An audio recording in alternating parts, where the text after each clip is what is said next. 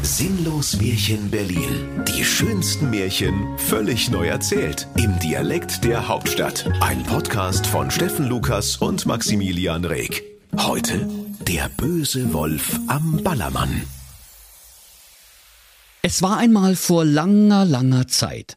Als die Knusperhexe noch sehr jung und trotzdem schon ganz schön hässlich war, da begab es sich, dass die Urlaubszeit in der Berliner Märchenhauptstadt ausbrach.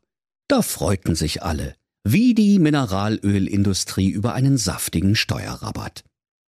Alle Märchenhauptstadtbewohner machten Urlaubspläne. Die Knusperhexe fuhr mit ihrem Lebkuchen-Wohnmobil zum Grillen ins Jugenddorf am Müggelsee. Der Märchenprinz fuhr an den Wolfgangssee in Österreich-Herzegowina, um das weiße Rössel zu striegeln. Und das Rotkäppchen tauschte sein Rotkäppchen gegen sein rotes Integralsturzkäppchen, setzte seine Oma in den Beiwagen seines Motorradgespanns und knatterte mit der Alten die brandenburgische Wein- und Kuchenstraße rauf und runter, bis der Großmutter schlecht war.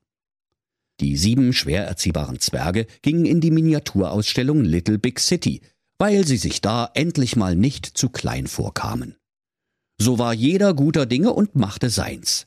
Und die Mutter Geiß sprach zu ihren sieben Geißlein, Alle mal hergehört, pack die Badehose ein, nimm dein kleines Schwesterlein und dann nischt wie ab nach Malle. Da freuten sich die sieben Geißlein sehr und riefen, Koma saufen am Ballermann! Hurra! Das haben wir uns schon immer gewünscht! und sie packten ihre Badehosen, ihr kleines Schwesterlein, ihre Luftmatratzen, Flipflops, Sonnenschirme, Taucherbrillen, Schnorchel, Sandschäufelchen und Bikinis ein, und das kleinste Geißlein nahm seinen Uhrenkasten mit. Ei, liebe Kinder, da könnt ihr euch vorstellen, wie aufgeregt die sieben kleinen Geißlein waren, als sie in der großen Abflughalle vom Märchenhauptstadtflughafen ankamen. Mutter Geiß spendierte allen ein albernes Nackenkissen und kaufte sich selbst eine Duty-Free Magnum-Flasche Berliner Luft, um ihre Flugangst zu bekämpfen. Kaum hatten sie die Reiseflughöhe von 20.000 Ellen erreicht, da tönte die Durchsage des Piloten durch die Lautsprecher des Flugzeugs. Willkommen an Bord. Hier spricht Ihr Flugkapitän, der böse Wolf. Äh, Captain Herbert. Äh, ach nee, Rüdiger Lilienthal.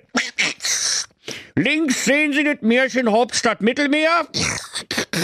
Rechts hoch, weil eigentlich gibt es hier ja nichts zu sehen. Das Wetter in Malle-Herzegowina ist wie immer. Wir landen planmäßig, wenn wir da sind. So, jetzt brauche ich erstmal einen Jägermeister. Ich hab nämlich ganz schön Sodbrennen von dem zehn Piloten. Ach du Heilja, Bembam. Habt ihr das auch gehört? tuschelten die Geißlein untereinander. Mir war, als wär der böse Wolf unser Pilot. Und so war es auch, liebe Kinder. Denn weil der böse Wolf auf der Flugverbotsliste der Vereinten Märchennationen stand, flog er aus jedem Reisebüro hochkant raus, wenn er ein Flugticket kaufen wollte. Und so hatte er sich kurzerhand in den Märchenhauptstadtflughafen geschlichen, den Piloten gefressen und dessen Uniform angezogen. Da fürchteten sich die Geißlein sehr. Nur ihre Mutter nicht, denn die hatte bereits ausreichend Pfefferminzlikör intus. Die sieben Geißlein sprachen, Ach du Scheiße, wir sind hier liefert. Wenn der uns erwischt, der frisst uns doch mit Haut und Haaren. Und Hörnern. Da sprach das kleinste Geißlein keck, Also mich nicht. Ich habe ja meinen Uhrenkasten dabei. und die anderen Geißlein riefen, Ach, halt doch deine Klappe. Keine Sau mag Klugscheißer. und sie verabreichten ihrem kleinsten Geschwisterlein eine All-You-Can-Eat-Portion Geißleinkeile. Von diesem Krach erwachte die Mutter Geiß und sprach, Ruhe im Ferienflieger, sonst gibt es was hinter die Hörner, ihr Arschgesichter. Da erzählten die sieben Geißlein ihrer lieben Mama, dass der böse Wolf den Piloten gefressen hatte. Die Mutter Geiß nahm noch einen großen Schluck Berliner Luft gegen die Angst und befahl, Los, Sonnenschirme raus, wir springen sofort ab. und da holten die sieben Geißlein ihre bunten Sonnenschirme aus dem Gepäckfach, zogen den Nothebel an der Flugzeugtüre und sprangen eins nach dem anderen hinaus. So segelten sie wohlbehalten hinunter und landeten direkt am Badestrand in Malle-Herzegowina.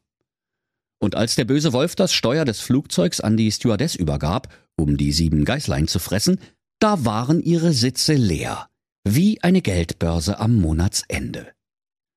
Da überlegte die graue Bestie gar nicht lange, entriss einem Urlauber den Sonnenschirm und sprang den Geißlein hinterher. Und der Märchenurlaubsflieger eierte mit der Stewardess am Steuer in den Sonnenuntergang und ward nimmermehr gesehen. Der böse Wolf landete in einiger Entfernung direkt am Ballermann in der Schinkenstraße Haus Nummer 15 und er sprach zu sich. Verdammt, die scheiß Geißlein wissen, dass ich hinter denen her bin. Ich brauche ne Verkleidung. Die sieben Geißlein hatten inzwischen ihre beschwipste Mutti im Sand am Strand eingebuddelt, so dass nur noch ihre Hufe und die Hörner herausschauten. Und sie spielten Backe, Backe, Kuchen mit ihren sieben Sandförmchen und sieben Sandsieben. Da hörten sie auf einmal eine raue Stimme hinter sich, die unablässig rief, Feinet Vanille Gorgonzola, Stracciatella Knoblauch, Ingwer Erdbeere, Bulette Pistazie, Feinet Eis, Feinet Eis. Schnell holten die Geißlein ihre Geldbeutel heraus und freuten sich schon auf eine erfrischende Kugel Schinken Banane. Der Eisverkäufer hatte ein weißes Mützchen auf dem Kopf, unter dem seine grauen, struppigen Haare hervorlugten.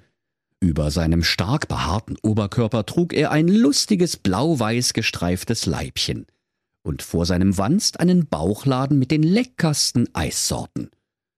Doch auf einmal versteckte sich das kleinste der sieben Geißlein in seinem Uhrenkasten, und seine Geschwister fragten verwundert Was ist denn los, du Spacko? Willst du kein Eis oder was?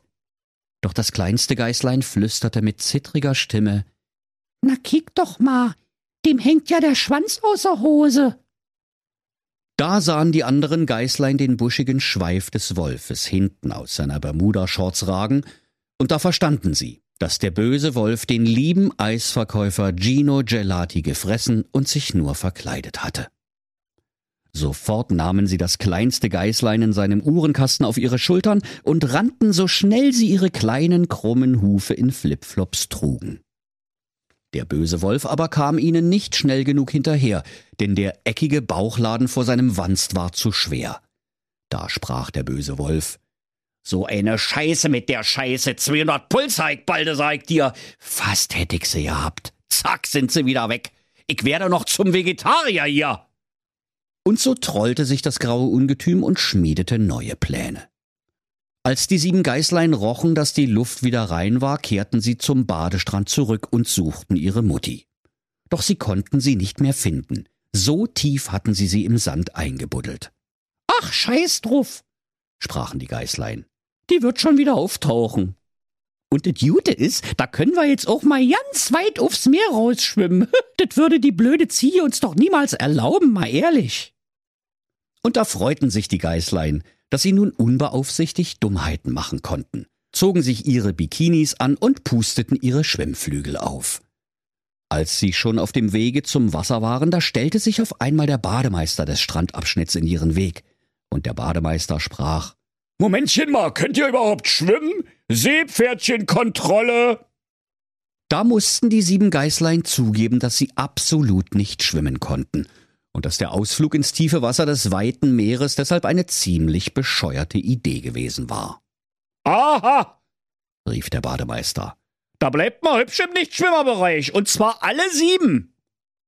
Oh Menno, im Nichtschwimmerbereich ist doch das Wasser immer so warm. Und außerdem, sag mal, Bademeister, warum hast du so große Augen? Damit ich euch besser beim Absaufen zukicken kann, sagte der Bademeister. Und die Geißlein fragten weiter. Aber Bademeister, warum hast du so große Ohren? Und der Bademeister sprach. Ja, ganz einfach, damit ich besser den Podcast Sinnlos Märchen Berlin hören kann. Ja, aber Bademeister, warum hast du denn auch so ein großes Maul? Fragten die Geißlein weiter. Da riss der Bademeister sein riesiges Maul mit den vielen spitzen Zähnen ganz weit auf und plärrte, damit ich euch besser fressen kann.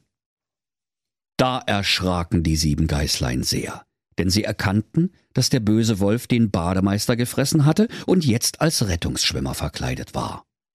Doch nun war es zu spät noch auszureißen, liebe Kinder. Die sieben Geißlein saßen in der Falle. Sie spürten schon den heißen Atem des Wolfes in ihren Gesichtern, der nach Currywurst und Sangria-Eimer roch.